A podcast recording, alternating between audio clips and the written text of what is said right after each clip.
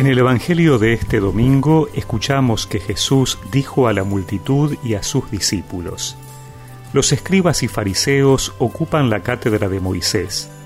Ustedes hagan y cumplan todo lo que ellos les digan, pero no se guíen por sus obras, porque no hacen lo que dicen.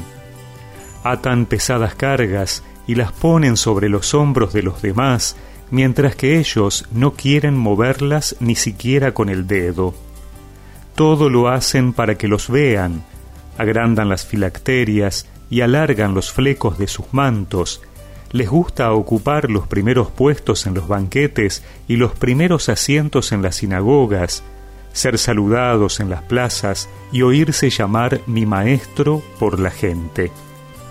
En cuanto a ustedes, no se hagan llamar maestro, porque no tienen más que un maestro y todos ustedes son hermanos.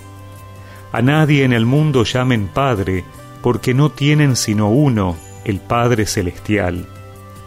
No se dejen llamar tampoco doctores, porque solo tienen un doctor, que es el Mesías. Que el más grande de entre ustedes se haga servidor de los otros, porque el que se ensalza será humillado, y el que se humilla será ensalzado.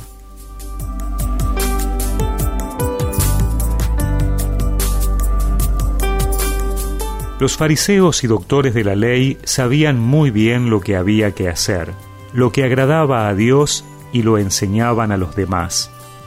Pero ellos mismos no lo cumplían. Es de lo que los acusa el Señor.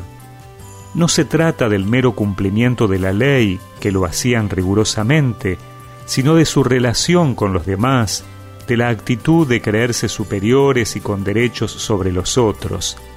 Así, en definitiva, hacían las cosas para gloria personal y no para gloria de Dios.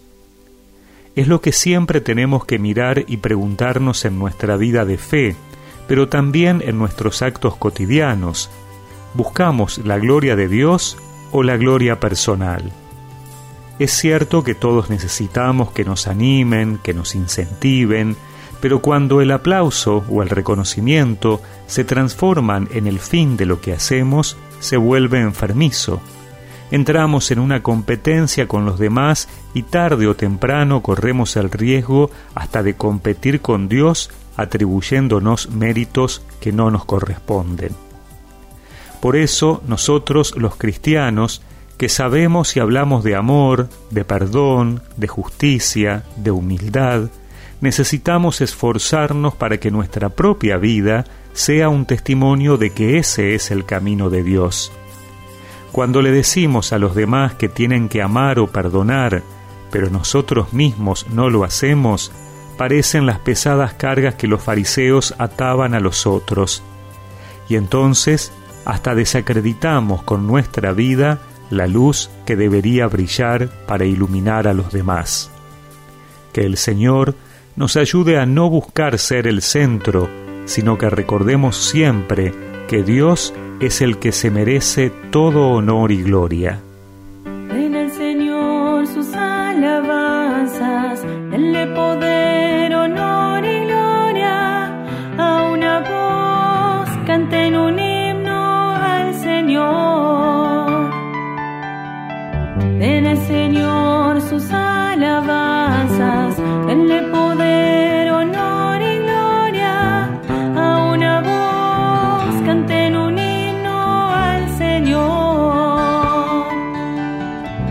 siete días creó Dios al mundo, Adán pecó y perdió el cielo. Jesús vino para redimirnos, murió en la cruz y nos salvó. Y recemos juntos esta oración. Señor, que siempre pueda dar gloria a tu nombre y recordar que tú eres el centro de mi vida. Amén y que la bendición de Dios Todopoderoso, del Padre, del Hijo y del Espíritu Santo los acompañe siempre.